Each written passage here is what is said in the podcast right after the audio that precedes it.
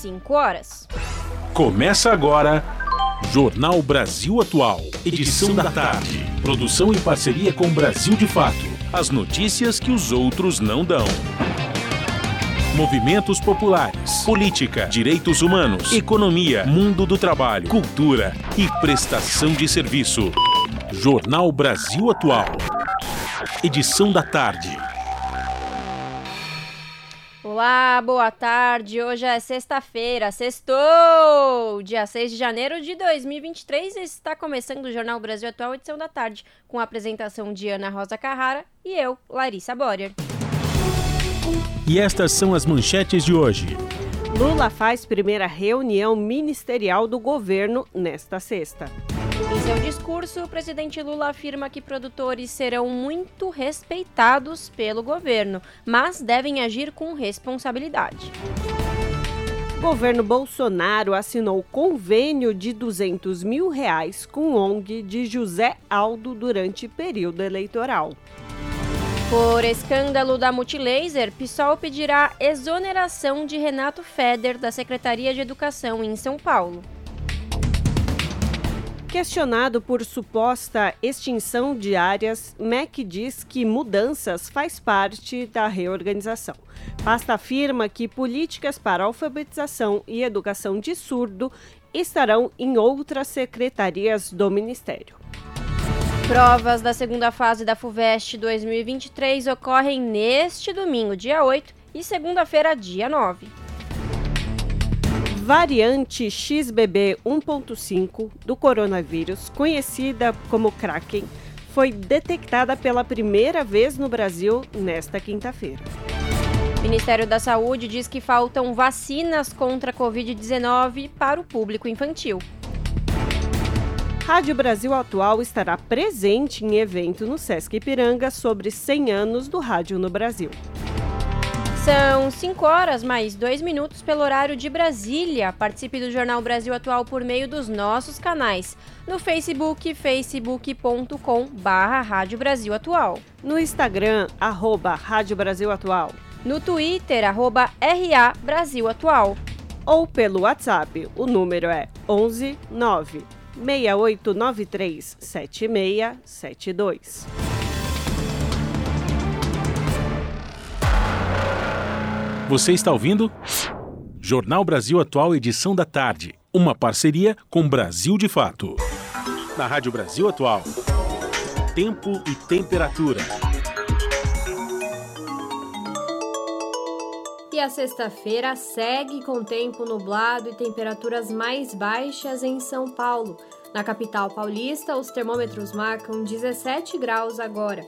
A previsão aponta para a possibilidade de chuva durante a noite e a madrugada, e a temperatura deve permanecer nos 17 graus no período. Tarde de tempo nublado no ABC. A temperatura também está mais baixa na região, 16 graus neste momento. Há chances de chuva em alguns pontos do ABC durante a noite e a madrugada. A temperatura vai se manter a mesma no período. Em Mogi das Cruzes, a mesma coisa. Os termômetros marcam 17 graus agora. A cidade tem tempo nublado nesta tarde. Tem previsão de chuva para noite e madrugada, e a temperatura não deve mudar até lá. Sorocaba, no interior do estado, também tem tarde de tempo nublado, 20 graus neste momento. Não há previsão de chuva para a cidade e região. Ao longo da madrugada, a temperatura poderá chegar aos 17 graus. Logo mais eu volto com a previsão do tempo para o final de semana. Na Rádio Brasil Atual, está na hora de dar o serviço. E vamos falar sobre as condições do trânsito na cidade de São Paulo a, neste momento são 20 quilômetros de lentidão por toda a cidade. A pior região, região norte, que tem 14 quilômetros de lentidão. Lembrando que hoje o rodízio continua suspenso, mas ele deve retornar já na segunda-feira, dia 9. E Larissa Boiler, como está a condição do transporte público? Vamos lá, Ana. Segundo o metrô, todas as linhas operam normalmente, não tem nenhum problema em nenhuma linha. Mesma coisa na CPTM, operação normal em todas as linhas. E nas rodovias, Ana, como está a situação? Olha, condição tranquila, tanto na rodovia Imigrantes e na rodovia Anchieta, Anchieta tráfego normal, tanto para o litoral quanto sentido capital paulista. E é isso, sexta-feira geralmente é mais complicado, né, Ana? A situação do trânsito, nos transportes públicos também. Então, se você que está nos ouvindo tem alguma atualização, manda para a gente no WhatsApp 96893 7672. 98.9 FM, Rádio Brasil Atual. 98.9 FM. Rádio Brasil Atual. WhatsApp, participe pelo WhatsApp, participe pelo WhatsApp, participe. 96893 7672 96893 7672 Jornal Brasil Atual. Edição da tarde. 5 horas e 6 minutos. O presidente Luiz Inácio Lula da Silva, do PT, afirmou nesta sexta-feira que o governo tem uma tarefa árdua, mas nobre. Pregou boa relação com o Congresso e união para acabar com as brigas familiares. Ele também cobrou respeito ao meio ambiente, às leis e à Constituição. Lula deu as declarações durante o pronunciamento na abertura da primeira reunião ministerial do seu terceiro mandato como presidente. Segundo a assessoria do Palácio do Planalto, todos os 37 ministros e ministras participaram da reunião. O encontro, que começou pela manhã, encerrou-se no meio da tarde. Sem mencionar nenhum ministro especificamente, Lula afirmou que não deixará nenhum dos titulares das pastas no meio do, do caminho da estrada, ao longo do governo. Ele disse respeitar as indicações políticas que levaram os ministros ao governo.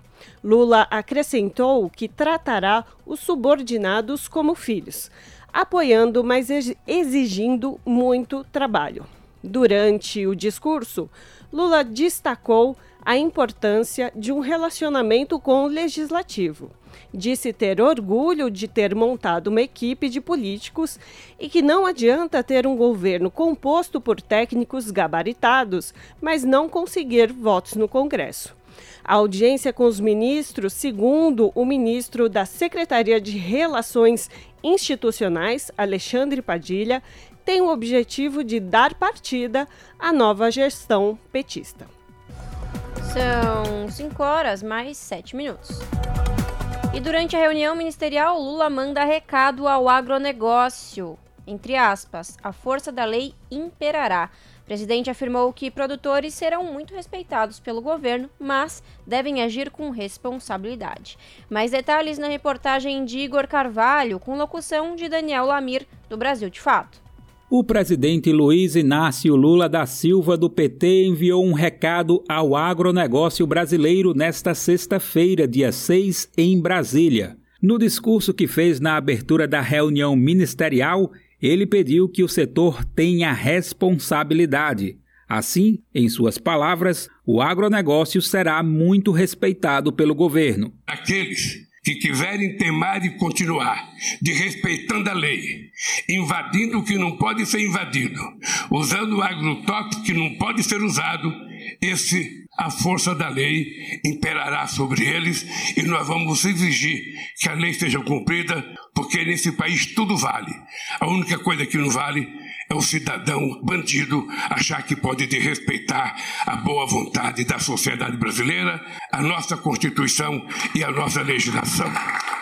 Durante quase uma hora, o presidente falou aos ministros sobre as expectativas criadas em torno do desempenho do novo governo, em especial a relação com o Senado e a Câmara dos Deputados. Nós temos que saber que nós é que precisamos manter uma boa relação com o Congresso Nacional e cada um de vocês, ministros, tem a obrigação de manter a mais harmônica relação com o Congresso Nacional. Para Lula, as diferenças ideológicas deverão ser sobrepostas pelo interesse do povo brasileiro. Que eu tenho consciência que não é o Lira que precisa de mim. É o governo que precisa da boa vontade da presidência da Câmara. Não é o Pacheco que precisa de mim. É o governo que precisa, sabe, de um bom relacionamento com o Senado. E assim nós vamos governar esses quatro anos. Em outro momento de seu discurso, Lula voltou a pedir para que as desavenças familiares sejam resolvidas, como já havia feito no discurso de sua posse em 1 de janeiro deste ano. Essa tarefa é uma tarefa árdua mas é uma tarefa nobre, é uma tarefa nobre, porque a gente vai ter que entregar esse país melhor, esse país mais saudável do ponto de vista da saúde mesmo, mais saudável do ponto de vista do ganho da massa salarial, mais saudável do ponto de vista dos pequenos e médios empreendedores deste país, dos pequenos e médios produtores rurais, mais saudável do ponto de vista da educação e mais saudável do ponto de vista das civilidades esse país vai voltar a viver democracia. Lula alertou que é dever do governo transformar sonhos em realidade. E a nossa posse mostrou que é possível a gente fazer esse país voltar a sorrir. É possível fazer essas pessoas voltarem a sonhar. E a nossa obrigação é de transformar esse sonho em realidade. Esse é o compromisso de cada companheiro e de cada companheira que assumiu esse ministério. Com apenas uma semana de governo, Daniela Carneiro, do UB, ministra do Turismo, enfrentou a primeira turbulência da esplanada dos ministérios. Isso por conta de relação com o ex-PM Juraci Alves Prudêncio, o Jura, condenado por homicídio e apontado como chefe de uma milícia na Baixada Fluminense. Daniela Carneiro aparece ao lado dele em fotos durante a campanha eleitoral de 2022. Na última quinta-feira, dia 5, o ministro da Casa Civil, Rui Costa, falando em nome do governo, saiu em defesa da ministra ele disse que em uma campanha eleitoral, muitas vezes as pessoas tiram foto com outras que nunca viram antes. Por isso, Rui Costa disse que neste momento não há nada relevante que justifique maiores preocupações em relação à ministra. Hoje, Lula pediu que seus ministros não cometam erros. Quem fizer errado sabe que tem só um jeito. A pessoa será simplesmente, da forma mais educada possível, convidada a deixar o governo e se cometeu algo grave, a pessoa terá que se, se colocar diante das investigações e da própria justiça. Lula também destacou a questão da fome e da pobreza no país. Eu tenho dito para todo mundo que esse será o mandato da minha vida. Todo mundo sabe que eu tenho obsessão, eu tenho obsessão para acabar com a fome nesse país, eu tenho obsessão para garantir e melhorar a saúde para esse povo. E eu tenho uma obsessão porque eu conheço muita gente que morreu com receita no criado e na beira da cama e não tinha 50 reais para comprar o remédio. As declarações de Lula foram dadas diante dos 37 ministros de sua gestão da Rádio Brasil de Fato com reportagem de Igor Carvalho de São Paulo. Locução Daniel Lamir. 5 horas e 13 minutos. O governo Bolsonaro assinou convênio de 200 mil reais com ONG de José Aldo durante período eleitoral. O projeto social do ex-lutador fechou acordo com o Ministério da Cidadania para realizar uma competição de jiu-jitsu. Com reportagem de Paulo Motorim, a locução é de Douglas Matos, do Brasil de Fato. O governo do ex-presidente Jair Bolsonaro assinou um convênio que prevê um repasse no valor de 200 mil reais do Ministério da Cidadania ao Instituto JAJ, ONG presidida pelo ex-lutador de MMA José Aldo. O atleta está hospedando o ex-presidente em sua casa na Flórida, nos Estados Unidos, desde o dia 30 de dezembro do ano passado. O acordo entre o projeto social de José Aldo e o governo Bolsonaro, que prevê a realização da Copa Cidadania de Jiu-Jitsu no Rio de Janeiro, foi assinado em 5 de outubro de 2022, durante o período do segundo turno da eleição presidencial. No dia seguinte, o contrato foi publicado no Diário Oficial da União. A indicação para realizar o convênio foi feita por meio de uma emenda parlamentar individual do deputado federal bolsonarista Felício Laterça, do PP. De acordo com o sistema de gestão de convênios e contratos de repasse, o envio de R$ 199.998,55 deve ocorrer em parcela única, por meio da Secretaria Nacional de Esportes. No governo Lula, a pasta voltou a ter status de ministério. O pagamento do executivo à ONG de José Aldo ainda não foi finalizado, até porque o Instituto JAJ apresentou uma conta bancária do Banco do Brasil que precisa ser regularizada para receber a quantia. O valor, no entanto, foi empenhado ou reservado pelo governo e não pode ser investido em outras iniciativas. De acordo com a descrição da Copa Cidadania de Jiu-Jitsu apresentada por José Aldo, o projeto, abre aspas, atenderá 630 crianças e jovens entre 10 e 17 anos dos dois sexos, todas as faixas e categorias, moradores de comunidades em vulnerabilidade social na cidade do Rio de Janeiro, fecha aspas. Até a publicação dessa reportagem, não havia nenhuma divulgação da Copa Cidadania de Jiu-Jitsu na internet ou nas redes sociais. O Instituto JAJ por sua vez, não tem página oficial ou site. A proposta protocolada pela ONG descreve os seguintes resultados esperados. Abre aspas, os resultados desse investimento trarão benefício direto aos participantes e à modalidade de uma forma geral no estado do Rio de Janeiro e especificamente ao Instituto JAJ, fecha aspas. O gestor do convênio entre o Ministério da Cidadania e o Instituto de José Aldo é Carlos César Drobnich Lombardi, militar reservista do Comando da Aeronáutica, que ocupou o cargo de coordenador geral de esporte e educação durante o governo Bolsonaro. José Aldo é apoiador de Bolsonaro desde as eleições de 2018, quando gravou um vídeo de apoio ao então candidato do PSL. Contra Lula, o lutador de UFC se juntou a outros atletas e também fez manifestações favoráveis ao ex-capitão do Exército. O Brasil de fato entrou em contato com a equipe do lutador e fez alguns questionamentos. Primeiro, o convênio assinado com o governo Bolsonaro será cumprido pelo Instituto JJ? Por qual motivo a ONG não possui site oficial? E por fim, até o momento, quais passos do projeto da Copa Cidadania de Jiu-Jitsu foram cumpridos? Até o fechamento dessa matéria, não houve resposta. O espaço segue aberto para manifestações. Da Rádio Brasil de Fato, com reportagem de Paulo Motorim em Brasília. Locução: Douglas Matos. 17 horas mais 17 minutos. Por escândalo da Multilaser, PSOL pedirá exoneração de FEDER da Secretaria de Educação em São Paulo. O governista é acionista de empresa que mantém 200 milhões de reais em contratos com o governo paulista. Confira na reportagem de Igor Carvalho, com locução de Talita Pires, do Brasil de Fato.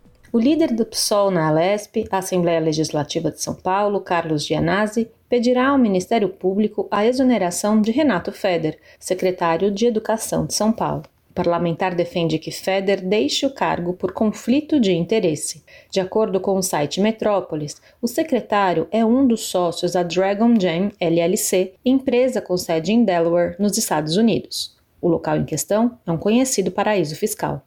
Feder, de acordo com o site, mantém o controle de 28% da Multilaser Industrial, fornecedora de equipamentos de informática do governo de São Paulo. Entre 2021 e 2022, a Multilaser recebeu 192 milhões de reais em contratos com o governo de São Paulo, nas gestões de João Dória e Rodrigo Garcia, do PSDB. Quando o caso se tornou público, após denúncia de Gianazzi, Feder garantiu que estava desligado da empresa. O parlamentar, no entanto, afirmou ao Brasil de Fato que o secretário está, abre aspas, agindo de má fé. Fecha aspas. De São Paulo, da Rádio Brasil de Fato, com reportagem de Igor Carvalho, Talita Pires. 5 horas e 19 minutos. Simone Tebet tomou posse do Ministério do Planejamento e Orçamento na quinta-feira.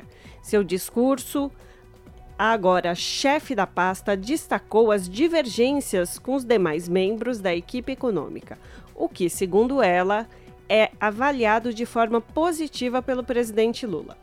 Tebet também defendeu que o povo brasileiro, sobretudo os pobres, sejam colocados no orçamento do país. Acompanhe na reportagem de Júlia Pereira. Na manhã desta quinta-feira, Simone Tebet tomou posse do Ministério do Planejamento e Orçamento.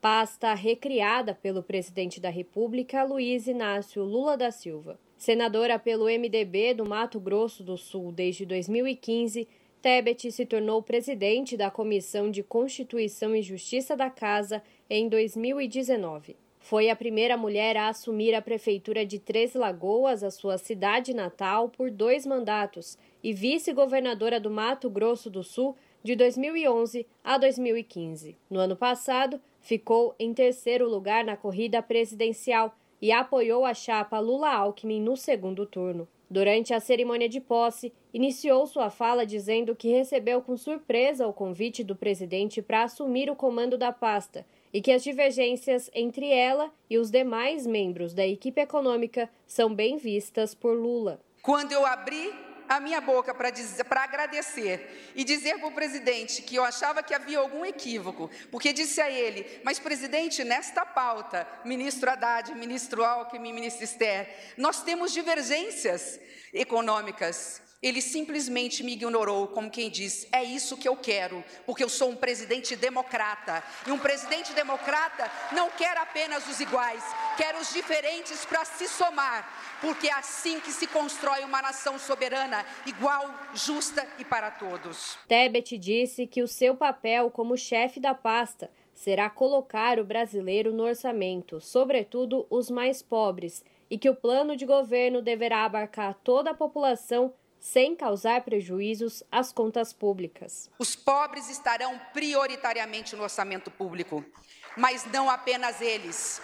A primeira infância, os jovens e idosos estarão no orçamento. As mulheres, os negros, os povos originários estarão no orçamento. As pessoas com, com deficiência, a comunidade LGBTQIA, estarão no, no orçamento. Os trabalhadores brasileiros estarão no orçamento.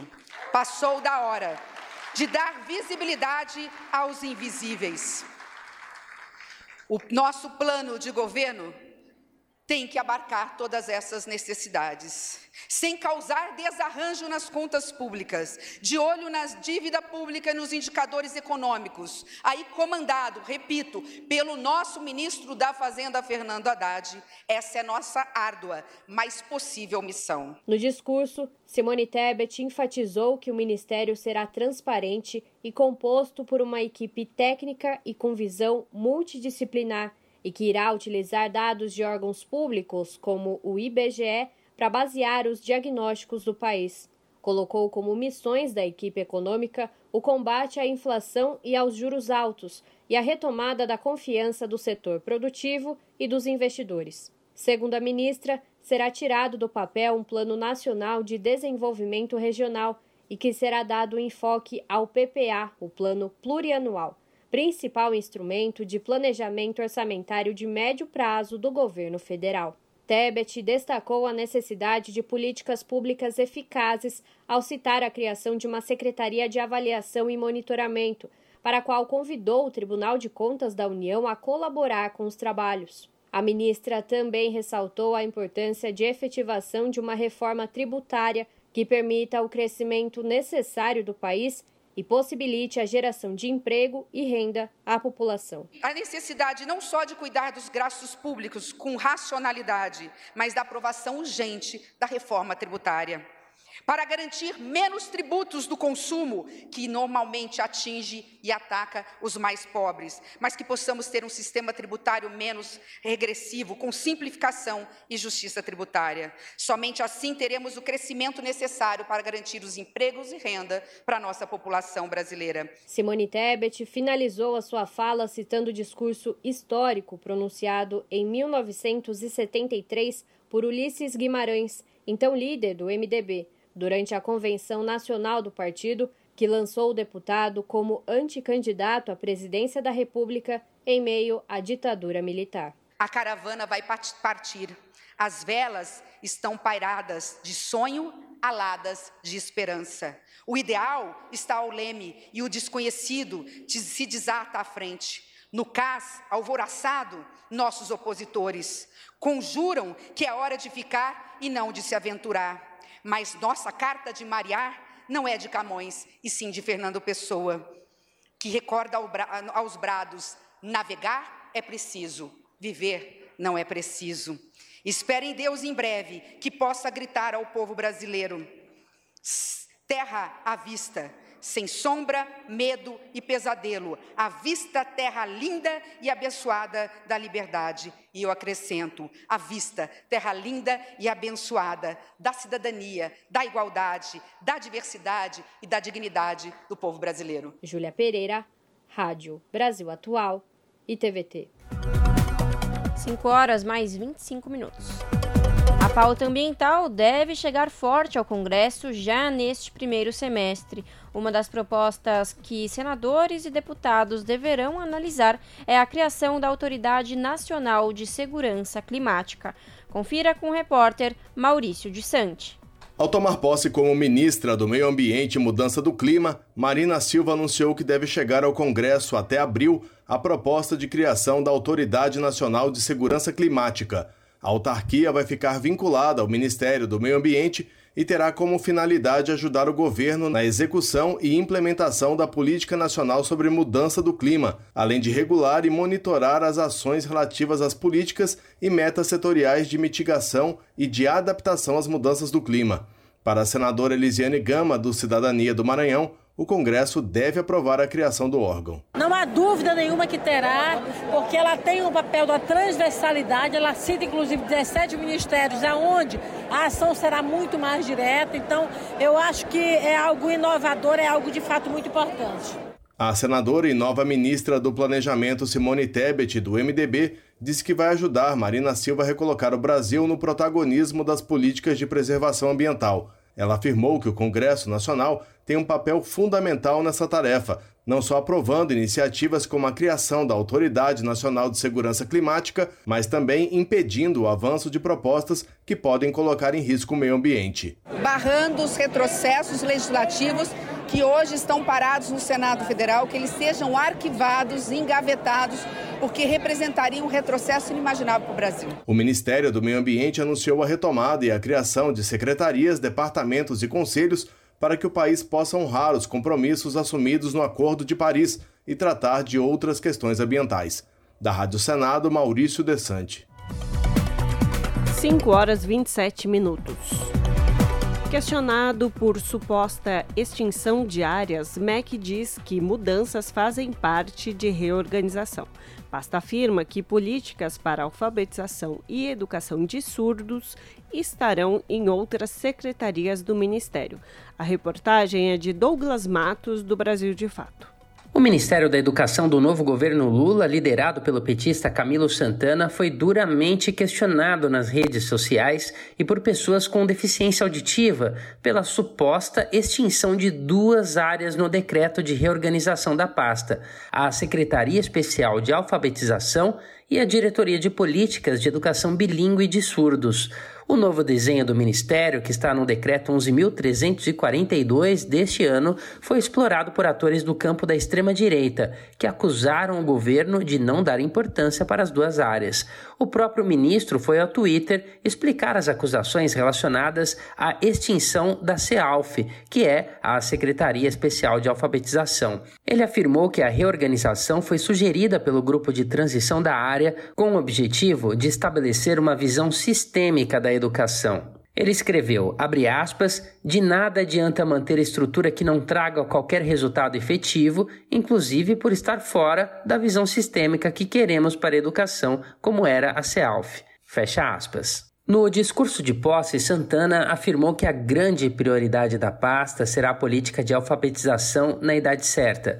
Em relação à extinção da Diretoria de Políticas de Educação Bilíngue de Surdos, houve reação por parte da comunidade PCD. A Federação Nacional de Educação e Integração dos Surdos publicou uma nota pública questionando a medida. Sobre o tema, ao ser questionado, o MEC informou que a diretoria não será extinta. Até o dia 24, a nova equipe vai avaliar eventuais necessidades de correção e haverá a publicação de um novo decreto com o organograma completo.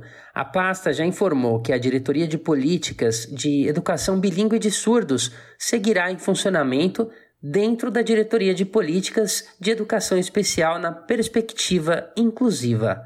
De São Paulo, da Rádio Brasil de Fato, locução Douglas Matos. 5 horas 29 minutos. Tereza Leitão é a primeira mulher a representar o estado de Pernambuco no Senado Federal. Ela conta com 20 anos de experiência como deputada estadual. Confira na reportagem de Gabriela Pereira. Tereza Leitão, do PT, é professora, pedagoga, foi deputada estadual por cinco mandatos e a primeira mulher a representar o estado de Pernambuco no Senado Federal. Natural de Olinda, Tereza é formada em pedagogia pela Universidade Católica de Pernambuco e, desde então, se manteve atuante na defesa pela educação. Foi diretora da Associação dos Orientadores Educacionais de Pernambuco e presidente do Sindicato dos Trabalhadores em Educação do Estado. Em 2002, foi eleita para o seu primeiro mandato como deputada estadual, cargo que ocupou por 20 anos. Na Assembleia Legislativa, a parlamentar participou das comissões de Educação e Cultura, Direito da Mulher, Administração Pública, Ciência, Tecnologia e Informática. Ela defende a educação pública de qualidade, a inclusão social, o protagonismo feminino e o direito à vida digna para todas as pessoas. A pedagoga participou da equipe de transição do governo Lula, atuando no campo da educação, e falou sobre os desafios que terão de ser enfrentados. O que nós verificamos foi um processo de cortes orçamentários muito agudos, muito agudos, muitos cortes, muito, muitos bloqueios. Verificamos um descompasso em relação à aprendizagem, motivado pela pandemia, as lacunas de aprendizagem vão ter que ser repostas e verificamos também a necessidade de retomar uma concepção sistêmica de educação, da educação básica, desde a creche ao ensino médio, chegando à educação superior. A pernambucana, que é uma líder na luta pelos direitos da mulher, também falou sobre ter sido a primeira mulher a representar o Estado no Senado Federal. A presença da mulher na política é uma coisa relativamente recente. A primeira senadora, que inclusive também era deputada estadual, tomou posse em 1986. Primeiro ganhamos o mundo do trabalho, depois ganhamos os concursos públicos e depois começamos a ganhar a política. Tereza assume o mandato no dia 1 de fevereiro de 2023 e terá Silvio Costa, do Republicanos, como primeiro suplente e Francisco Alexandre, do PT, como segundo suplente. Sob a supervisão de Maurício Desante, da Rádio Senado, Gabriela Pereira. 5 horas 32 minutos. A ministra dos Esportes, Ana Moser, foi a convidada do programa Entrevistas, comandado por Juca Kifuri dessa semana. Durante a conversa, eles falaram sobre a trajetória esportiva de Ana Moser, que é ex-jogadora de vôlei e foi medalhista olímpica, além de tratar sobre os desafios da gestão como ministra, no que diz respeito a investimentos nos esporte, esportes e as desigualdades vividas pelo povo brasileiro no setor. Ouça agora um trecho da entrevista onde eles comentam a necessidade de democratização do esporte no país. O que nós temos visto nos últimos anos no Brasil são sempre tentativas de conciliação dentro da área do esporte.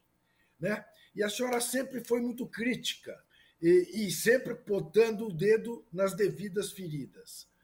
Eu lhe pergunto: se for o caso de fazer rupturas a senhora está disposta a enfrentar?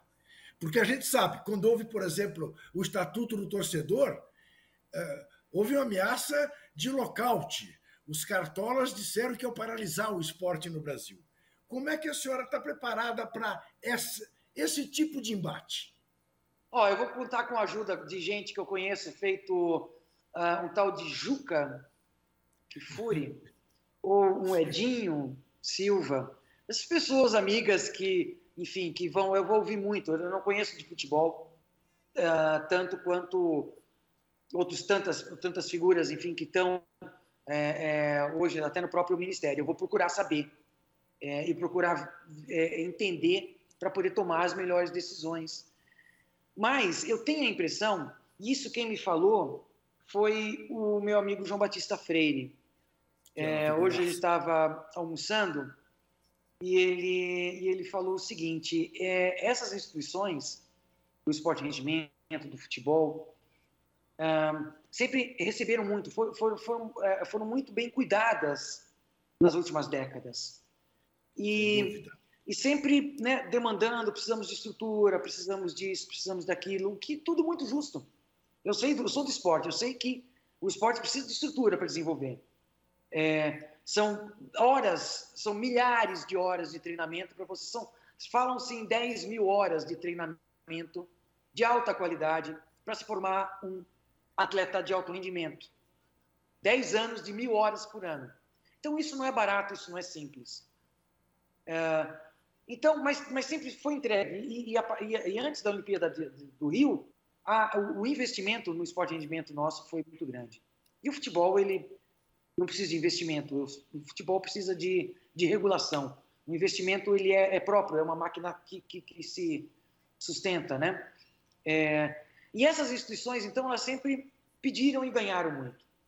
Agora está na hora, e, e, eu acho que seria essa uma boa, uma, em boa medida, uma, uma boa atitude dessas, dessas instituições. É, chegarem para a gente e perguntarem o que, que elas podem fazer pelo esporte no país. Essa foi a sugestão do meu amigo professor João Batista.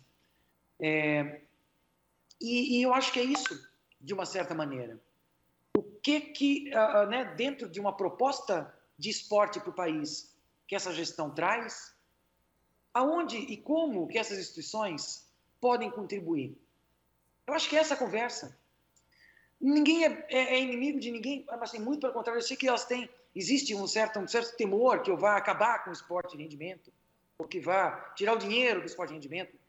Não, não, não, não, é, não, não é essa a questão. A questão é, é foco e tempo e, e energia e, na verdade, não é não investir em esporte de rendimento, mas sim investir no resto. E, e eu acho que eu tenho, tenho certeza que, que a, a, a, proposta que a gente traz ela é muito construtiva e, e muito interessante, porque um país que faz, um país ativo, um país que faz esporte em larga escala, imagina quantos talentos nós não vamos passar a reconhecer. Quantos talentos estão é sendo desperdiçados é porque isso. não nasceram no lugar certo, na hora certa, porque no Brasil tem que ter sorte para você ter acesso é ao esporte. Tem que é nascer isso. no lugar certo, na hora é certa, na família certa. E é tão então, bom, nessa, e é tão bom, sentido, e é tão bom, ministra mudar um pouco isso, todos vão ganhar. É tão bom ouvi-la citar o nosso querido professor Manuel Sérgio, nosso querido professor João Batista, um em Portugal, o outro no Brasil, dois pensadores do esporte que olham para a floresta, não apenas para a árvore.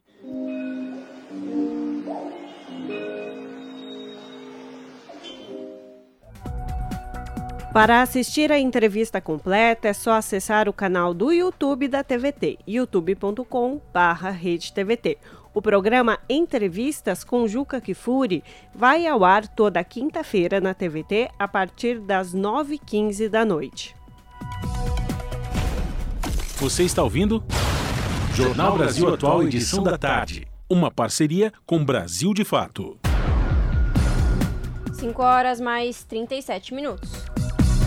Desde segunda-feira, as novas regras do Pix estão valendo e as mudanças não incluem cobrança de taxas. Notícias falsas que falam do fim da gratuidade já foram desmentidas pelo Banco Central. Reportagem de Ara Farias Borges. As mudanças no PIX foram anunciadas pelo Banco Central no início de dezembro, mas começaram a valer no dia 2 de janeiro. Segundo o Bacen, as novas regras oferecem mais flexibilidade, segurança e autonomia. E, diferentemente de notícias falsas vistas nas redes sociais, as operações por Pix continuam gratuitas. Pelas novas regras, não há mais um limite de valor por transação, mas limites diários por período, diurno ou noturno. Assim, o usuário poderá fazer várias transferências ou apenas uma vez todo o limite. Por exemplo, se o limite diário da pessoa é de mil reais e de quinhentos reais por transação, antes ela teria que fazer duas operações para transferir um valor acima dos quinhentos reais e agora pode fazer apenas uma.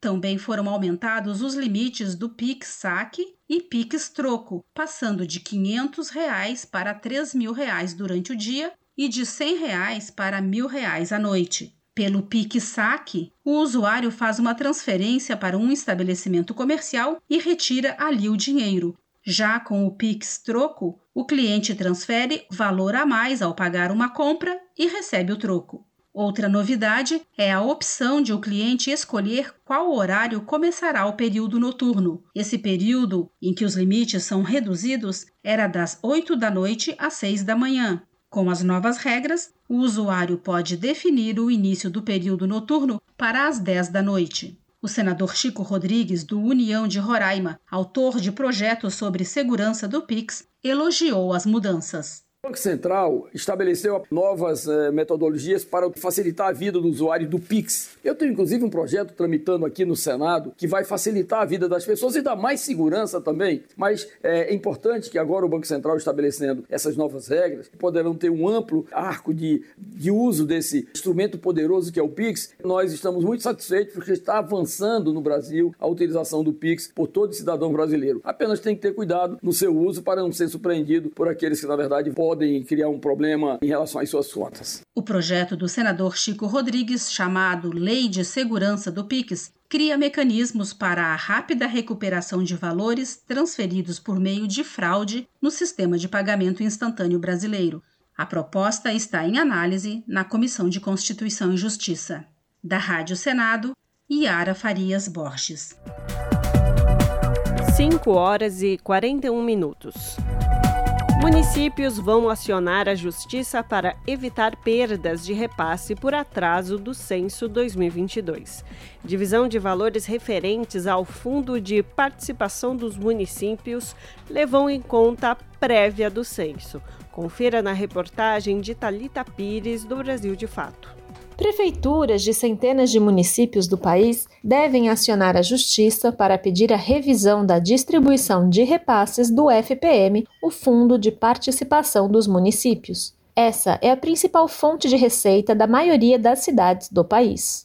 Segundo a Confederação Nacional de Municípios, 702 cidades receberão fatias menores do FPM devido à revisão do tamanho das populações. O problema é que o censo demográfico de 2022 ainda não foi finalizado e os números usados para determinar o valor de cada repasse levam em conta uma prévia divulgada no último dia 28. De acordo com a Confederação Nacional dos Municípios, as perdas somadas chegam a 3 bilhões de reais. A decisão tem impacto principalmente em orçamentos de cidades de pequeno porte. A Confederação ofereceu às prefeituras uma minuta de ação judicial que pode ser replicada por cada cidade para acionar o judiciário em busca de reparação da decisão. Não há confirmação sobre quantas cidades acionarão a justiça para evitar as perdas. Uma reunião híbrida, presencial e virtual, organizada pela Confederação na última quarta-feira, dia 4, contou com representantes de mais de 600 prefeituras. A questão se tornou urgente para os executivos municipais, já que tem efeito imediato. A primeira parcela, com os valores corrigidos, tem depósito previsto para o próximo dia 10. Em nota, o Tribunal de Contas da União destacou que o cálculo das contas do FPM é feito a partir de metodologias estabelecidas em lei. Também afirmou que é de acordo com os dados oficiais do IBGE, o Instituto Brasileiro de Geografia e Estatística, que organiza o censo. Quando não há dados consolidados, o IBGE envia estimativas. O presidente do tribunal, Bruno Dantas, afirmou que não há ingerência sobre a metodologia utilizada pelo IBGE. Ele também disse que os municípios têm 30 dias para contestar, junto ao próprio TCU, a decisão normativa que definiu os coeficientes para os repasses. Só haverá novos cálculos caso haja contestação. As quedas de repasses de municípios representam mais um capítulo de um recenseamento que sempre foi tumultuado. Programado inicialmente para 2020, o processo só teve início em 2022, por uma conjunção de fatores, especialmente a pandemia e a inércia do governo de Jair Bolsonaro, do PL. Antes mesmo do início dos trabalhos de campo, em agosto de 2022, o Brasil de fato mostrou problemas graves relativos a orçamento, prazos e precarização dos trabalhadores. Segundo o IBGE, o novo prazo previsto para a finalização da coleta de dados é o fim de janeiro de 2023. Da Rádio Brasil de Fato, com informações da redação no Rio de Janeiro, Talita Pires. 5 horas 44 minutos. O Senado aprovou um projeto que concede isenção fiscal para a participação dos trabalhadores nos lucros ou resultados de empresas. A proposta iguala tratamento tributário existente hoje para a distribuição de lucros e dividendos. Os detalhes com o repórter Bruno Lourenço. O projeto de lei dá à participação de trabalhadores nos lucros ou resultados das empresas o mesmo tratamento tributário da distribuição de lucros ou dividendos a sócios e acionistas, ou seja, a isenção fiscal. A proposta foi aprovada pela Comissão de Assuntos Econômicos de forma terminativa, o que permitiria que ela seguisse diretamente para a Câmara dos Deputados. Mas houve um recurso para a votação da matéria também no plenário, com a apresentação de emenda para atrelar a tributação da participação de trabalhadores nos resultados à eventual mudança de tributação de lucros e dividendos, para que os pagamentos fiquem sujeitos à alíquota do imposto sobre a renda que for mais favorável ao trabalhador. Mas o relator, senador Irajá, do PSD do Tocantins, convenceu os demais senadores de que o ideal seria deixar essa discussão para um outro projeto de lei. Neste ambiente, é que deverá ser enfrentada a futura oneração da PLR em moldes diversos da regulação atual ou da pretendida com o presente projeto de lei, com a necessária oitiva dos setores envolvidos e prejudicados pela tributação. O ideal neste momento é afastar a incidência do IR sobre o PLR, com vistas a desonerar essa parcela de rendimentos oferida pelo trabalhador. Embora o objetivo inicial seja conferir tratamento semelhante atualmente dispensado aos lucros e dividendos, parece bastante distinta a incidência tributária que pode gravar no futuro o rendimento de sócios e acionistas daquela que grava a PLR. Por recomendação de Irajá, os senadores também rejeitaram uma mudança na tributação das gratificações variáveis pagas a administradores de companhias. Da Rádio Senado, Bruno Lourenço. 5 horas 46 minutos. O indicador antecedente de emprego, divulgado nesta quinta-feira pela Fundação Getúlio Vargas, aponta uma expectativa recuperação lenta de empregos no, nos próximos meses. Acompanhe mais informações na reportagem de Tatiana Alves, da Rádio Nacional. A expectativa para os próximos meses é de uma recuperação lenta de empregos que continua com saldo negativo. É o que aponta a pesquisa Indicador Antecedente de Emprego, divulgado nesta quinta-feira pela Fundação Getúlio Vargas. O estudo mostra um aumento de 1,6 ponto em dezembro, subindo para 74,7 pontos.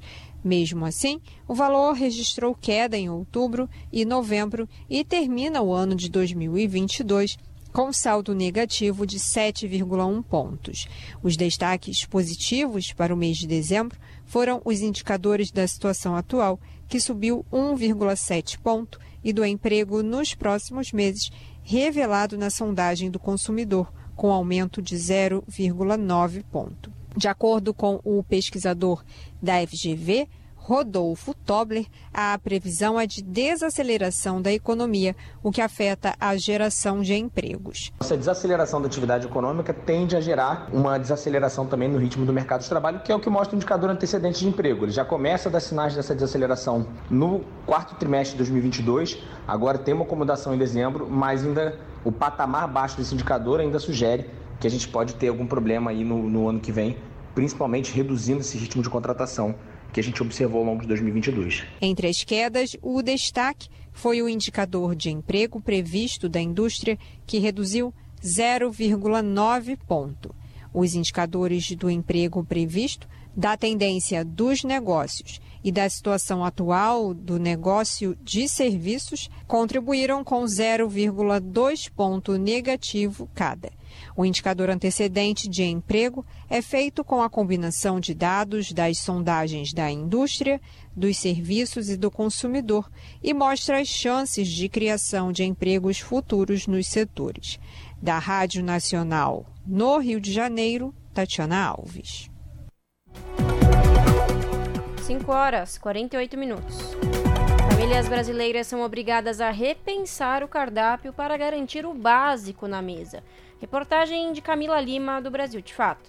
Cada ida ao supermercado tem sido um suplício para o consumidor brasileiro. O motivo todo mundo sabe: os altos preços dos alimentos que por si só são responsáveis por abocanhar boa parte do orçamento mensal das famílias brasileiras, como explica o economista Fábio Sobral. O salário médio no Brasil caiu vem caindo ano a ano. Nós estamos talvez no nível mais baixo de renda média da população brasileira. E isso significa que as pessoas vão cortando, cortando saúde suplementar, seja planos de saúde, seja acesso a remédios, vão cortando lazer, vão cortando a energia elétrica, o gás. Então é, um, é uma luta para equilibrar o orçamento, mas isso não é equilibrável. Que o diga a diarista Rose Souza da Silva, que tem feito malabarismos para fechar essa difícil conta. É muito caro e a gente tem que fazer várias substituições. Um dia de promoção é que a gente pode ir. No dia da carne a gente vai, no dia da fruta. E os cereais também estão muito caros e a gente tem que substituir sempre pelo mais barato. Por exemplo, que tipo de substituições você está fazendo? Por exemplo, no, no arroz, eu comprava sempre o melhor, agora a gente tem que comprar o mais barato que tem. A professora universitária Carolina Mello também está tendo que fazer concessões na hora de escolher o que vai na mesa da família. Carne e peixe que eu comprava mais do que eu compro agora. Então agora eu compro mais frango mesmo com frequência maior do que eu gostaria. Cada vez mais, né, o meu salário tem que ser gasto com a questão do mercantil né? E aí, gastando mais com mercantil, sobra menos para menos outras coisas. Em dezembro, o IPCA, que é uma prévia da inflação, foi pressionado pelos custos de alimentos e transportes e fechou 2022 com um avanço acumulado em 12 meses de quase 6%. O índice indica estouro da meta pelo segundo ano consecutivo e reflete, consequentemente, na escolha dos consumidores no supermercado, já que o índice impacta diretamente no valor dos produtos que você coloca no carrinho como bem sabe a empreendedora Juliana Vieira. É muito impactante, porque todo dia a gente vai no supermercado, é um preço diferente, né? Nunca está o mesmo preço. Joana Dark é dona de um mercadinho em um dos bairros da periferia de Fortaleza e fala como a alta de preços impactou no movimento da sua loja. Traz uma saída dos clientes, né? Para procurar preço mais em conta, entendeu? Quando a inflação está estabilizada, o preço está estabilizado, o cliente vem para a loja sabendo que ele vai encontrar aquela mercadoria que ele comprou ontem, o mesmo preço amanhã, né? Então, assim, eles é, vazam da loja, né? Procurando é um preço que caiba no bolso deles. Para Fábio, o cenário é difícil, mas contornável. Para isso é preciso uma política efetiva de controle de preços. A maior parte dos, da inflação brasileira é produzida pelos chamados preços administrados. E quem controla é o governo. O governo administra esses preços. Então, se o governo controlar esses preços, ele controla a inflação. Né? É, não são os juros, aumentar os juros do Banco Central que vai controlar a inflação. Isso aí só vai dar mais dinheiro para banqueiro. Agora, se você controla gás, combustíveis, energia elétrica, remédios, planos de saúde, passagens, você controla mais de 50% da inflação. De Fortaleza para a Rádio Brasil de Fato, Camila Lima. 5 horas e 52 minutos senador Paulo Paim defendeu, por meio de uma rede social, a política de valorização real do salário mínimo. A proposta retoma a política que vigorou até 2019 para reajustar o mínimo, levando em conta a inflação e o PIB. Confira na reportagem de Bianca Mingotti. O senador Paulo Paim, do PT do Rio Grande do Sul, é autor do projeto de lei 1231 de 2022, que institui a Política Nacional de Valorização do Salário Mínimo de Longo Prazo. Por meio de uma rede social, o senador defendeu a proposta e disse que o salário mínimo valorizado gera emprego e renda e colabora para o desenvolvimento do comércio. A proposta prevê reajuste anual do mínimo, levando em conta a inflação e o dobro da variação real positiva do Produto Interno Bruto, o PIB. A política de valorização acima da inflação vigorou até 2019 e a matéria pretende retomar esse dispositivo. Caso haja variação negativa ou nula de um dos índices, será aplicado somente o outro.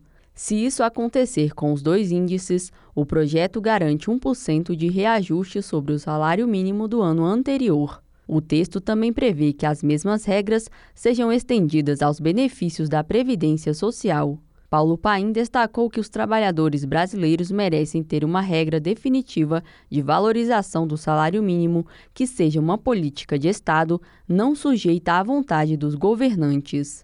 Segundo o senador, a retomada da política é um desejo dos brasileiros mais vulneráveis. O salário mínimo é instrumento de distribuição de renda e justiça social. O aumento da renda, refiro ao salário mínimo, faz aumentar o consumo, a produção, criando um círculo virtuoso, positivo. Ele é gerador de emprego, melhora o comércio, as prefeituras são beneficiadas, todos ganhos. Os mais vulneráveis querem de volta a política de valorização do salário mínimo. O salário mínimo de 2023 é de R$ 1.320.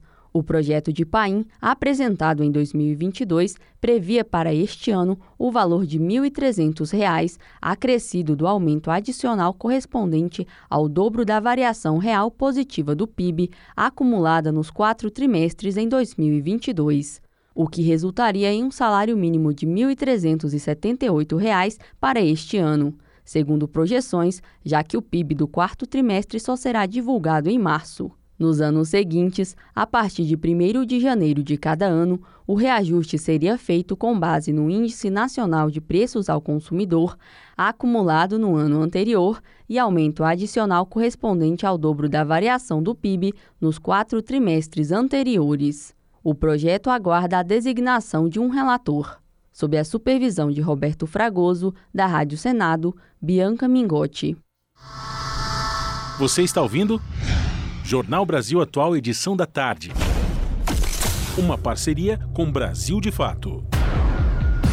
5 horas e 56 minutos. Provas da segunda fase da FUVEST 2023 ocorrem neste domingo, dia 8, e segunda-feira, dia 9. Nos dias da prova, os estudantes devem levar um documento oficial com foto, caneta esferográfica azul e máscara. Mais detalhes na reportagem de Mariana Lemos e locução de Nara Chagas, do Brasil de Fato. A segunda etapa da prova da FUVEST, que visa o ingresso de estudantes na Universidade de São Paulo, vai ocorrer nos dias 8 e 9 de janeiro ou seja, neste domingo e segunda-feira. A primeira chamada da lista de aprovados será divulgada no dia 30 de janeiro. Para confirmar o local do exame, basta acessar a área do candidato no site da FUVEST. Nos dias da prova, os estudantes devem portar documento oficial com foto, caneta esferográfica azul e máscara de proteção contra a Covid-19.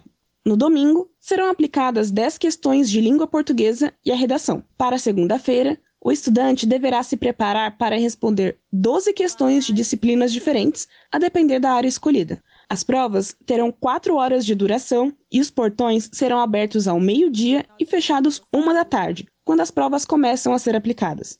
Para os estudantes que estão concorrendo às vagas do curso de Música, Artes Visuais e Artes Cênicas, haverá ainda a realização de provas de habilidades específicas. Esses exames vão ocorrer entre os dias 11 e 14 de janeiro. O vestibular da FUVEST 2023 conta com mais de 114 mil inscritos. Ao todo, serão 8.211 vagas disponibilizadas pela USP. Quanto à política de cotas, é importante ressaltar que, do total de vagas, 4.954 são destinadas à modalidade ampla concorrência, Outras 2.169 são reservadas para estudantes oriundos de escolas públicas e 1.088 reservadas para estudantes pretos, pardos e indígenas. De São Paulo, da Rádio Brasil de Fato, com reportagem de Mariana Lemos. Locução: Inara Chagas. Rede Brasil Atual, Rádio Brasil Atual, TVT e Brasil de Fato em defesa do consumidor. Em iniciativa conjunta com o Instituto de Defesa do Consumidor, apresentam IDEC Responde, com Igor Marchetti, especialista em direito do consumidor. Quais são as regras para fazer a troca de produtos, seja porque ele não serviu ou porque apresentou um defeito? Respeito da troca de produtos, é importante afirmar que o Código de Defesa do Consumidor ele prevê a possibilidade de troca apenas no caso de defeito, vícios do produto. No caso de troca por tamanho, número, não há uma previsão do Código de Defesa do Consumidor nesse sentido.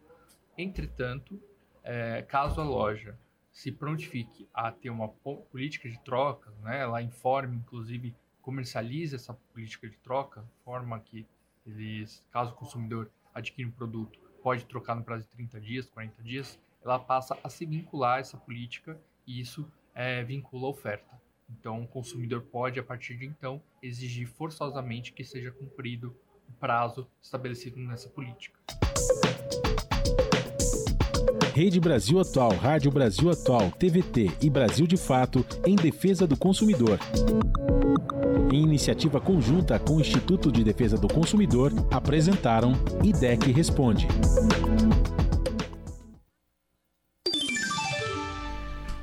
Pontualmente, 18 horas. Rádio Brasil Atual.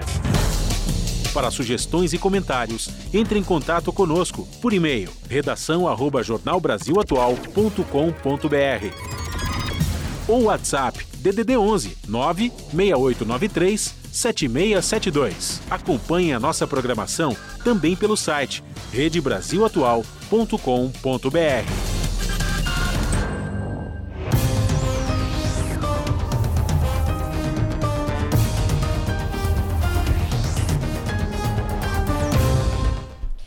E chegou o momento de fazer conexão com a redação do seu jornal para saber quais são os destaques da edição desta sexta-feira, que começa logo mais às 19 horas na TVT, canal digital 44.1 ou pelo canal do YouTube, youtube.com/redetvt. Com ela, a apresentadora Ana Flávia Quitério. Boa noite, Ana. Quais os destaques de hoje? Olá, Larisiana. Uma excelente noite a vocês e a todos os ouvintes da Rádio Brasil Atual. Enfim, sextamos, né? Eu pelo menos estou quase. Tenho um jornal ainda de 45 minutos. Vocês duas estão mais próximas de sextar do que eu. O jornal está ali já no meio, praticamente quase terminando.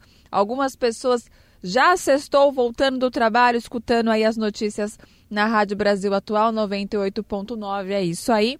E bora lá também escutar os destaques da edição de hoje aqui do seu jornal. Vamos falar sobre reindustrialização do Brasil, importante. Durante o discurso de posse do, no Ministério do Desenvolvimento, Indústria, Comércio e Serviços, o vice-presidente Geraldo Alckmin ele defendeu que a prioridade da pasta será a reindustrialização do país. E para que isso, né, e com ênfase no desenvolvimento sustentável, é necessário, segundo ele, um investimento para uma política que envolva principalmente os trabalhadores e um setor produtivo eficiente. Vocês vão entender mais sobre essa fala, né, o que há por trás da fala do Geraldo Alckmin e também sobre o processo de reindustrialização do Brasil. Outro assunto: trabalhadores da enfermagem querem abrir diálogo com o governo Lula na luta pelo pagamento do piso salarial da categoria aprovado no ano passado pelo Congresso e suspenso pelo Supremo Tribunal Federal. Uma novela, né? A ministra da Saúde, Nízia Trindade, já afirmou que implementar o novo piso nacional da enfermagem é uma das prioridades da sua gestão. Outro assunto hoje aqui no seu jornal, em São Paulo, o secretário da Segurança Pública, ele anunciou que pretende rever o uso de câmeras de vídeo nos uniformes dos policiais. Nós até comentamos isso é, há uns dias atrás. Mais relatórios que acaba de ser divulgado é, mostra que o uso do equipamento com o uso do equipamento, na verdade, houve uma redução de 57% no, no número de mortes e 63% nas lesões decorrentes de intervenção policial nos batalhões, onde as câmeras são utilizadas. Para se ter uma ideia, atualmente são mais de 10 mil câmeras que monitoram cerca de 40 mil agentes aqui em São Paulo. Da importância sobre a continuidade do uso das câmeras, né? E não é eu que estou falando, não são os especialistas, são os relatórios que mostram, né? Tem embasamento sobre esses números, vocês vão ver na nossa reportagem. E falaremos também, vamos bater um papo com a Patrícia Pelatieri, que é a diretora técnica adjunta do DIESE, sobre o novo PEC, que é o Programa de Aceleração do Crescimento. Em seu discurso de posse, a secretária, secretária executiva da Casa Civil, a Miriam Belchior, ela falou sobre o novo programa, né? E que a ideia é retomar obras inacabadas e incluir prioridades apresentadas pelos governadores. Falamos também sobre essas obras inacabadas entre as prioridades estão creches, escolas, hospitais, né, que estão entre é, as prioridades de aceleração, né, no caso desse programa, para as obras darem continuidade. Bom, esses foram os destaques desta sexta aqui no seu jornal. Mas não se esqueça, nós temos um encontro marcado ainda pontualmente às sete da noite no seu jornal para mais notícias e informações. Bom programa, Larisiana. Beijão grande para todo mundo. Eu aguardo vocês para assim a gente falar, ó, agora sim, sextamos, viu? Aproveito também para desejar um ótimo final de semana para vocês. Jornal Brasil Atual, edição da tarde. Uma parceria com Brasil de Fato. 6 horas 4 minutos. Comissão de Ciência e Tecnologia da Câmara aprova projeto que prevê correção dos valores de bolsa de estudos a cada dois anos. Confira na reportagem de Luiz Canuto. A Comissão de Ciência e Tecnologia aprovou projeto que prevê prazo para a correção dos valores das bolsas de estudo e auxílios à pesquisa e à pós-graduação. A intenção da proposta é estimular a qualificação de recursos humanos para dar aulas no ensino superior, na pesquisa e também no atendimento da demanda dos setores público e privado. Isso por meio de concessão de bolsas de estudo, auxílios e outros mecanismos com valores corrigidos pela inflação, no máximo a cada dois anos. Segundo o relator na Comissão de Ciência e Tecnologia, Comunicação Comunicação Informática, deputado Merlong Solano, do PT do Piauí, desde 2013, as bolsas de pesquisas de fundações federais não são reajustadas e o número de bolsas caiu 17,5% na gestão passada. Estes recursos estão congelados desde 2013.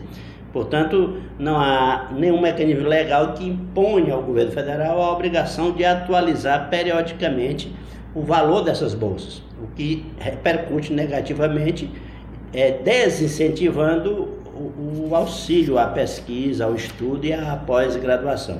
Então é o começo de uma retomada da política de valorização da pesquisa e pós-graduação no Brasil. De acordo com o relator, o projeto resolve parte do problema, que é impedir o congelamento das bolsas por muito tempo, já que haveria a obrigação de reajuste a cada dois anos. Mas o tamanho da correção ainda precisa ser definido em política de governo para chegar a valores adequados. Não basta a atualização periódica, há necessidade de reajuste maior, segundo ele. O parlamentar ressalta que a Câmara entende a importância do estímulo à pesquisa científica para a inovação e para o estabelecimento das bases de um crescimento sólido do país. Esta compreensão e esta boa vontade para com a ciência e tecnologia decorre do fato de que os deputados e deputadas entendem que não há como um Brasil tão grande e complexo se desenvolver verdadeiramente sem é, progredir muito fortemente na área da ciência e da tecnologia, porque a, a gente não pode se contentar em ser exportador de commodities, exportador de matéria-prima. O Brasil tem condições de ser um player internacional na área de, de produção de bens, de capital, de bens com alto teor de tecnologia. A proposta que prevê reajuste a cada dois anos dos valores das bolsas de estudo e auxílios à pesquisa e à pós-graduação aguarda indicação de relator na Comissão de Educação e ainda precisa passar pelas comissões de Finanças e Tributação e de Constituição e Justiça. Da Rádio Câmara de Brasília, Luiz Cláudio Canuto.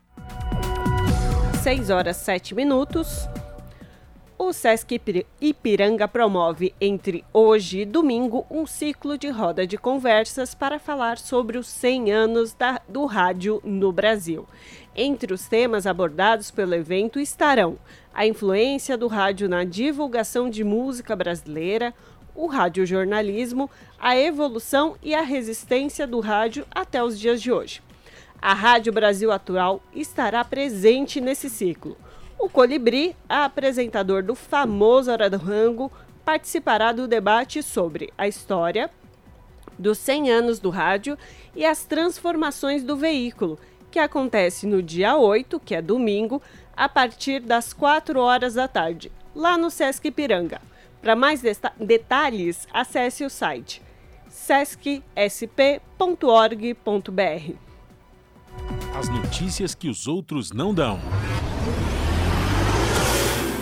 Jornal Brasil Atual. Edição da tarde. Uma parceria com Brasil de Fato. 6 horas 8 minutos. Ainda sob atenção eleitoral, o ano de 2023 começou com oito registros de violência política contra jornalistas no exercício da profissão três deles envolvendo violência física e dois perpetrados por agentes públicos, de acordo com o levantamento feito pela Abrage, Associação Brasileira de Jornalismo Investigativo. O oitavo registro de violência política contra jornalistas do exercício da profissão aconteceu na tarde desta sexta-feira em Belo Horizonte. Profissionais de vários veículos foram agredidos por bolsonaristas no mesmo local onde outro repórter já havia sido agredido. A Abrage, em parceria com a FENAGE, já havia publicado um levantamento sobre a violência política que escalou no país a partir desses acampamentos considerados ilegais e golpistas pelo Supremo Tribunal Federal. Do dia 30 de outubro de 2023, de 2022 até a posse do presidente Luiz Inácio Lula da Silva, em 1 de janeiro de 2023, foram 70 ocorrências registradas, entre hostilização, agressões físicas, ameaças, além de disparo de tiros em uma sede de veículo de imprensa e incêndio em uma rádio. Os episódios ocorreram em 19 estados e no Distrito Federal. A Abrage, em conjunto com outras organizações que defendem a liberdade de imprensa, tem reivindicado junto aos poderes públicos que os jornalistas possam trabalhar com segurança. E o nosso contato agora é com Helder Lima, editor do portal redebrasilatual.com.br. Boa tarde, Helder. Um prazer falar contigo. Boa tarde, Ana. Boa tarde aos ouvintes. Helder, vamos falar então de um dos destaques do portal Rede Brasil Atual de hoje? Vamos sim. E qual o destaque que você traz para a gente hoje, Helder? Ana, o destaque que eu trago hoje sobre uma manifestação do novo ministro da Justiça e Segurança Pública, Flávio Dino, que no início da, da manhã de hoje escreveu nas redes sociais que o seu ministério vai atuar pela indenização da família do Genivaldo de Jesus Santos, um caso daquele rapaz de 38 anos que foi morto em maio do ano passado por agentes da Polícia Rodoviária Federal no município de Umbaúba, em Sergipe. É, na ocasião, o Genivaldo morreu asfixiado ao, de, após ser colocado na traseira de uma viatura da Polícia Rodoviária Federal. Três agentes que abordaram Genivaldo é, transformaram a viatura em uma câmera de gás ao detonar uma bomba de gás lacrimogênio dentro da, do, da viatura. O Genivaldo ficou sufocado ali durante 11 minutos e 27 segundos e não resistiu. Uh, três meses depois da morte, a família também recebeu uma correspondência da Polícia Rodoviária Federal e por incrível que pareça, não era um pedido de desculpas ou algo parecido.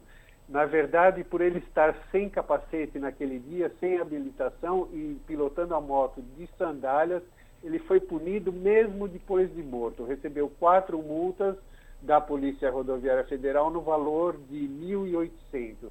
É um caso que ainda preocupou ainda mais porque o Genivaldo sofria de esquizofrenia e fazia tratamento há 18 anos. Quer é, dizer, né, Helder, em vez da Polícia Rodoviária Federal entrar em contato com a família para fazer um pedido formal de desculpa, a única forma que eles tiveram contato é, foi com o envio das multas, né?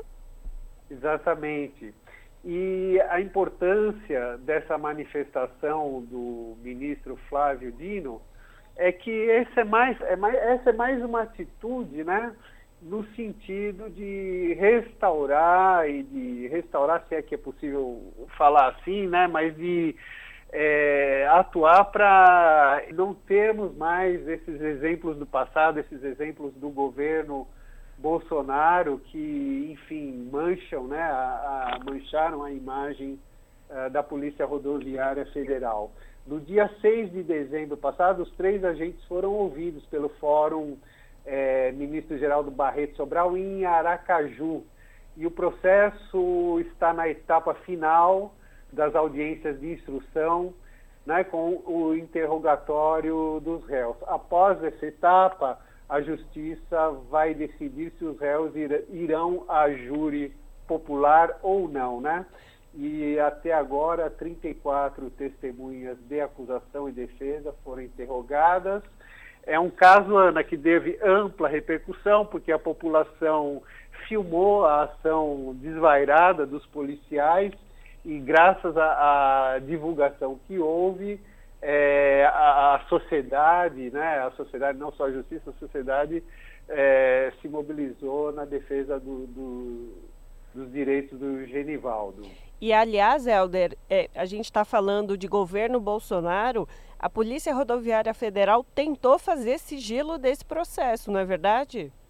Exatamente. Eles inicialmente, né, que é um, um caso escandaloso, né? Inicialmente, a PRF chegou a impor o sigilo de 100 anos aos processos administrativos dos três agentes envolvidos, mas depois voltou atrás da decisão e concedeu né, o acesso às informações dos procedimentos administrativos contra é, os servidores. É, e o Flávio Dino já fazendo essa menção a essa possibilidade de indenização à família aí, já colocando o Ministério da Justiça em serviço aí, né? De, um processo de justiça, de um caso, como você bem disse, Helder, ganhou bastante repercussão pela gravidade, inclusive, de agentes federais atuarem de modo tão violento, né? É, para o ministro Flávio Dino, Ana, é clara a responsabilidade civil do Estado à luz da Constituição, como ele disse. Ele disse aqui expressamente que determinou ao secretário de Acesso à Justiça, Marivaldo Pereira, providências visando a indenização legalmente cabível. Eu estimo que essa manifestação do ministro, ministro vai agilizar esse processo de, de, de indenização, porque existia na Câmara, já existe, aliás, na, na Câmara Federal, um projeto de lei que concede pensão mensal e vitalícia aos herdeiros de Genivaldo, mas essa, esse projeto ele tem uma tramitação por três comissões, ele tem que passar por três comissões, não precisa ser deliberado em plenário, mas precisa passar por três comissões da Câmara, e a, e a manifestação do Flávio Dino deve dar maior agilidade ao, ao andamento, aí no sentido de garantir a indenização da família, né, dos herdeiros, do, do, dos herdeiros. Pois é, porque feito o caso, feito a violência contra uma pessoa, o que resta fazer nesse sentido é a justiça a quem fica, aos familiares. É verdade, né? Quer dizer, a reparação jamais será possível, né? Mas é preciso que o Estado reconheça a responsabilidade dele nesses atos e é o que a gente está vendo nesse início de governo, né? Atos de governo, do governo Lula, no sentido de restaurar o país né, contra os desmandos e abusos que foram o tom do, do governo Bolsonaro nos últimos quatro anos. É isso então, perfeito. Para conferir a reportagem na íntegra e outros conteúdos, é só acessar o redebrasilatual.com.br. Muito obrigado, Helder, por falar com a gente hoje. De nada. Falamos aqui com o Helder Lima, no Jornal Brasil Atual. Esse é o Jornal Brasil Atual, edição da tarde. Uma parceria com Brasil de Fato. 18 horas mais 18 minutos. A variante XBB 1.5 do coronavírus, conhecida como Kraken, foi detectada pela primeira vez no Brasil nesta quinta-feira. A paciente é uma mulher de 54 anos, moradora do município de Indaiatuba, interior de São Paulo. Na quarta-feira, a Organização Mundial da Saúde, a OMS, havia feito um alerta sobre o aumento de casos da XBB 1.5 na Europa e nos Estados Unidos. E afirmado que a subvariante derivada da Omicron é a versão mais transmissível da Covid-19 identificada até o momento. A identificação no Brasil foi feita pela Rede de Saúde Integrada DASA. A ramificação da variante Omicron é a dominante no mundo atualmente. Ela superou as variantes anteriores de coronavírus, que são alfa, beta, gama e delta, desde que surgiu no final de 2021. Pesquisas indicam que os sintomas são semelhantes aos das cepas anteriores e que a maioria das pessoas infectadas apresenta sintomas semelhantes ao do resfriado. A XBB 1.5 evoluiu da XBB, que começou a circular no Reino Unido em setembro do ano passado. De acordo com a Secretaria de Estado da Saúde, há o monitoramento do cenário epidemiológico em todo o território estadual. Além disso, a pasta alegou que o comportamento de um vírus pode ser diferente em locais distintos, por conta de fatores demográficos e climáticos, por exemplo, e que a vigilância estadual, por meio do Centro de Informações Estratégicas em Vigilância em Saúde, monitora, acompanha e auxilia nas investigações em tempo real sobre todas as variantes de preocupação. E a gente segue falando sobre Covid. A secretária de Vigilância em Saúde do Ministério da Saúde, Etel Maciel, disse nesta sexta-feira que há desabastecimento de vacinas pediátricas, as vacinas infantis, contra a Covid no país, mas que a pasta está em negociação com a Pfizer para antecipar as entregas dos imunizantes previstas para o fim desse mês. Os estoques para o público acima de 12 anos estão em dia. Segundo ela, há em torno de 3 milhões e 200, 200 mil vacinas para crianças de 6 meses a 4 anos, previstas para serem entregues pela Pfizer até o fim de janeiro. E a pasta já está em negociação com o laboratório para adiantar essa entrega. Para o público de 5 a 11 anos, também tem cerca de 4 milhões e meio de doses da Pfizer pediátrica, que a secretaria tenta antecipar o prazo de entrega. Sobre a identificação do primeiro caso no Brasil de XBB 1.5, ramificação da variante Omicron, Omicron, a secretária disse que a prioridade é vacinar as pessoas com doses em atraso. São 6 horas mais 21 minutos. Fiocruz aponta queda nos casos de síndrome respiratória aguda grave no país. Redução é atribuída à queda da incidência nos estados do Rio de Janeiro e São Paulo. Mais detalhes com Talita Pires, do Brasil de Fato. Os casos de síndrome respiratória aguda grave estão em queda em praticamente todas as faixas etárias da população adulta. O dado é do boletim Infogripe da Fundação Oswaldo Cruz, divulgado nesta quinta-feira. De acordo com o levantamento da Fiocruz, essa queda pode ser atribuída à diminuição da incidência de Covid-19 nos estados do Rio de Janeiro e São Paulo. O movimento também é atribuído ao fim da tendência de aumento de casos em outros estados. Por outro lado, 11 das 27 unidades federativas ainda apresentaram crescimento moderado. Na lista estão Acre, Distrito Federal, Espírito Santo, Goiás, Mato Grosso do Sul, Minas Gerais, Piauí, Rio Grande do Sul, Rondônia, Roraima e Tocantins. O estudo é referente ao período de 25 a 31 de dezembro de 2022.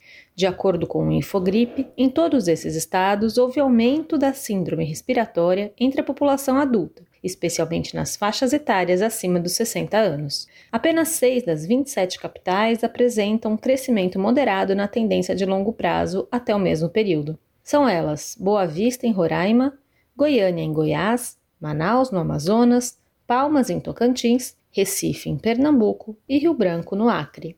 O estudo recomenda cautela na interpretação dos dados. Isso porque ainda não foram considerados os impactos das festas de final de ano da Rádio Brasil de Fato, com reportagem da redação no Rio de Janeiro, Talita Pires. 18 horas 23 minutos. A campanha do movimento social Janeiro Branco completa 10 anos em 2023. O seu objetivo é chamar a atenção para as necessidades relacionadas à saúde mental e para o respeito às diferentes condições psicológicas. A reportagem é de Gabriel Correa, da Rádio Nacional. Início do ano época em que é comum as pessoas fazerem reflexões sobre a própria vida. Por isso a pergunta: como a gente pode viver com mais equilíbrio em todas as nossas relações? Esse é um dos questionamentos feitos pela campanha do movimento social Janeiro Branco, que neste ano completa 10 anos. O objetivo é chamar a atenção das pessoas, instituições e autoridades para as necessidades relacionadas à saúde mental e para o respeito à condição psicológica de cada um.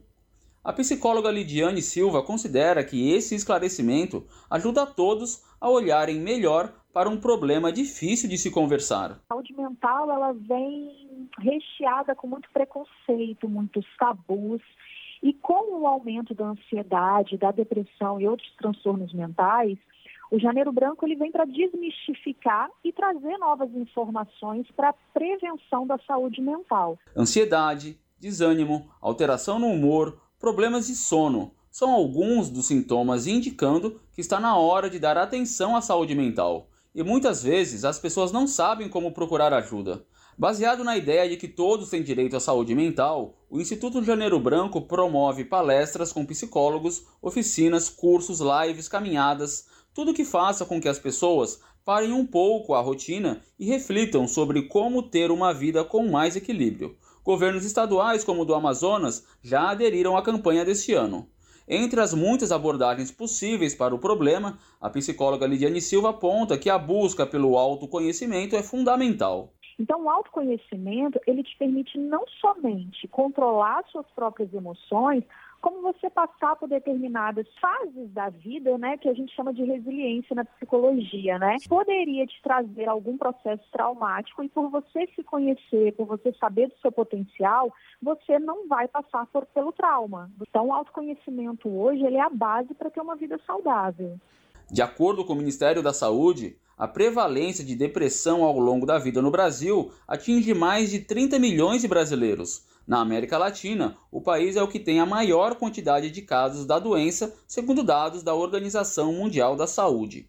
Da Rádio Nacional em São Luís, Gabriel Correa. A pluralidade de ideias e a informação confiável nunca foram tão necessárias. Você que gosta do conteúdo jornalístico produzido pela Rádio Brasil Atual e pela TVT tem uma missão muito importante: dar o seu apoio para que nossa voz continue cada vez mais forte. Jornalismo independente, com responsabilidade com a notícia e com a democracia, só é possível com a participação e o apoio popular. Acesse o site catarse.me/tvt, faça a sua assinatura e nos ajude com sua contribuição. Rádio Brasil Atual e TVT. Compromisso com a notícia. Compromisso com você. Na Rádio Brasil Atual. Tempo e temperatura. A previsão indica que o tempo vai continuar nublado e chuvoso durante o final de semana em São Paulo. Na capital, há chances de chuva de leve a moderada durante todo o sábado. A temperatura vai ficar entre os 20 e os 17 graus. Já no domingo, o sol pode dar as caras, mas o tempo vai permanecer nublado, com chuva a qualquer momento. A máxima será de 22 e a mínima de 16 graus. No ABC, a mesma coisa. O sábado terá tempo nublado e chances de chuva durante todo o dia, máxima de 20 mínima de 15 graus. E o domingo terá sol entre nuvens em alguns momentos pela manhã, mas períodos de céu nublado com chuva a qualquer hora, máxima de 22 e mínima de 15 graus. O final de semana será parecido em Mogi das Cruzes. A previsão para o sábado é de tempo nublado e chuvoso. A temperatura vai oscilar entre os 20 e os 14 graus. No domingo, o sol pode aparecer rapidamente pela manhã, mas o tempo nublado e chuvoso vai predominar durante o dia. A máxima será de 22 e a mínima de 16 graus. Em Sorocaba, no interior, o sábado será nublado com aberturas de sol à tarde e possibilidade de chuva fraca ao longo do dia máxima de 22 e mínima de 17 graus. E o domingo terá sol com muitas nuvens pela manhã e tarde de tempo mais nublado. A máxima será de 24 e a mínima de 16 graus. Júlia Pereira, Rádio Brasil Atual. E antes de terminar a nossa edição de sexta-feira, fazer uma breve atualização da condição do trânsito na cidade de São Paulo. Estamos com 23 quilômetros de lentidão pela cidade, mas especialmente na Avenida Paulista, quem puder evitar o sentido Paraíso, evitar porque há várias vários bloqueios na via Larissa Boyer. Então, mais uma informação aí do trânsito para o pessoal que está indo para casa, né? É isso, e com essa atualização do trânsito, a gente termina aqui mais uma edição do Jornal Brasil Atual, edição da tarde. A partir das 19 horas, logo mais, você fica com a apresentadora Ana Flávia Quitério no comando do seu jornal pela TVT, canal digital 44.1 ou pelo YouTube, youtube.com/redetvt. E a partir de segunda-feira, Trajano volta. Segunda-feira também estaremos de volta a partir das 5 horas para dar as notícias que as outras não dão. Sextou, né, Ana? Sextou para todo mundo. É isso. Tchau, tchau, gente. Bom final de semana.